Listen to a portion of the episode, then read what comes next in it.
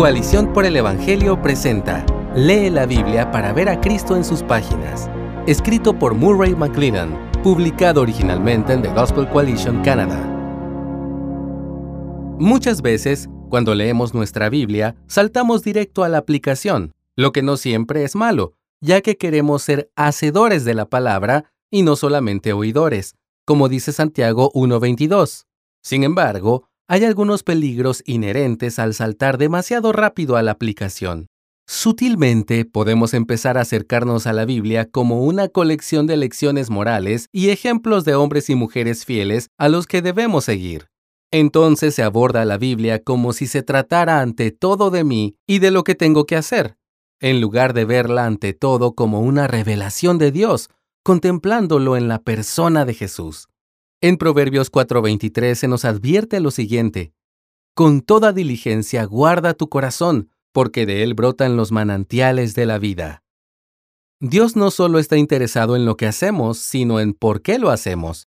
La motivación de nuestro corazón debe ser adorar y amar a Dios.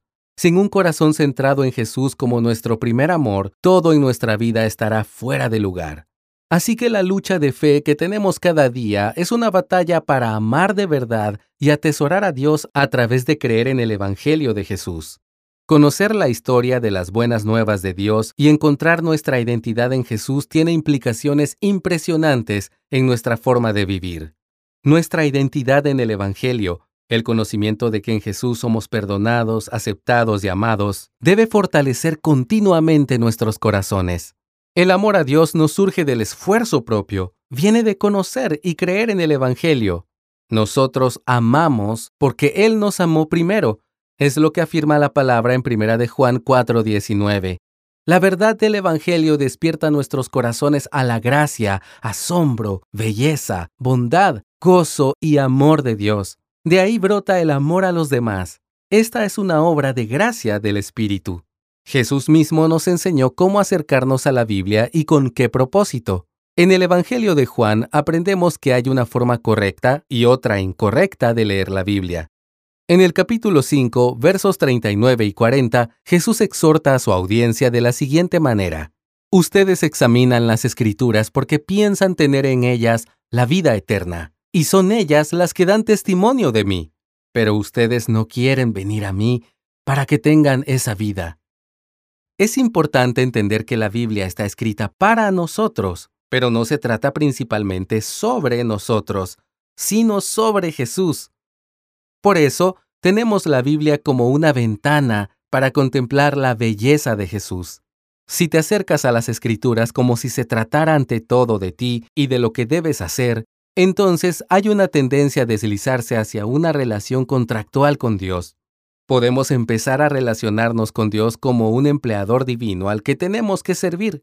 Con esta mentalidad se pierde la intimidad.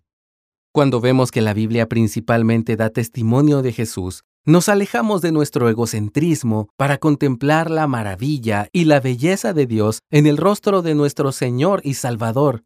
Comenzamos a experimentar la maravillosa libertad del olvido de nosotros mismos. En Juan 5:40 Jesús nos anima a dar un paso más.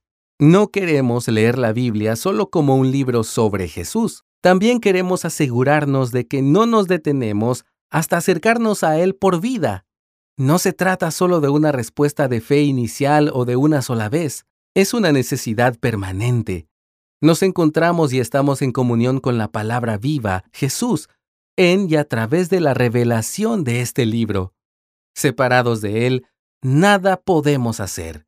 Necesitamos permanecer en Él. Así, al contemplar a Jesús en las páginas de esta historia redentora en desarrollo, nos acercamos a Él y nos comprometemos con Él en arrepentimiento, fe, alabanza, acción de gracias, necesidad, amor, adoración y gran esperanza.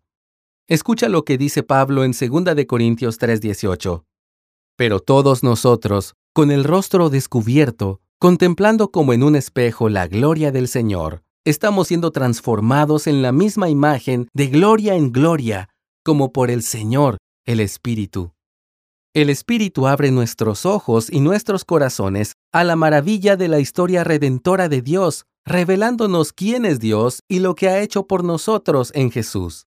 Esto nos mueve a conocer, amar y atesorar a Jesús cada vez más. Esta es la transformación que se nos promete cuando contemplamos la gloria del Señor, que es para lo que están diseñadas las escrituras.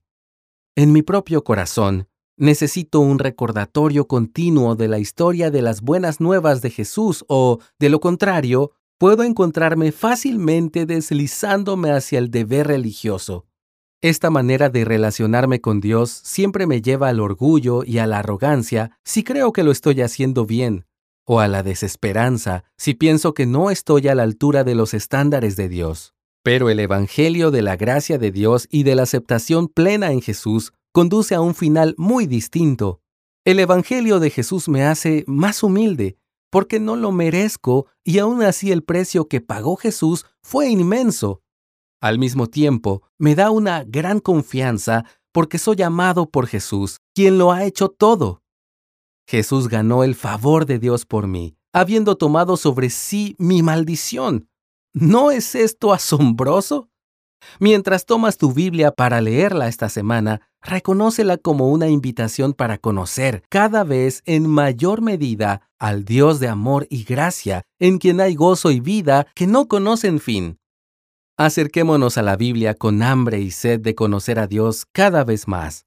Esto no solo nos moverá a confiar plenamente en Él, sino también a estar mejor equipados para vivir a la luz del Evangelio cada día para la gloria de Dios, nuestro propio gozo y para que podamos compartir esta historia de buenas noticias con los demás. Gracias por escucharnos. Si deseas más recursos como este, visita coaliciónporelevangelio.org.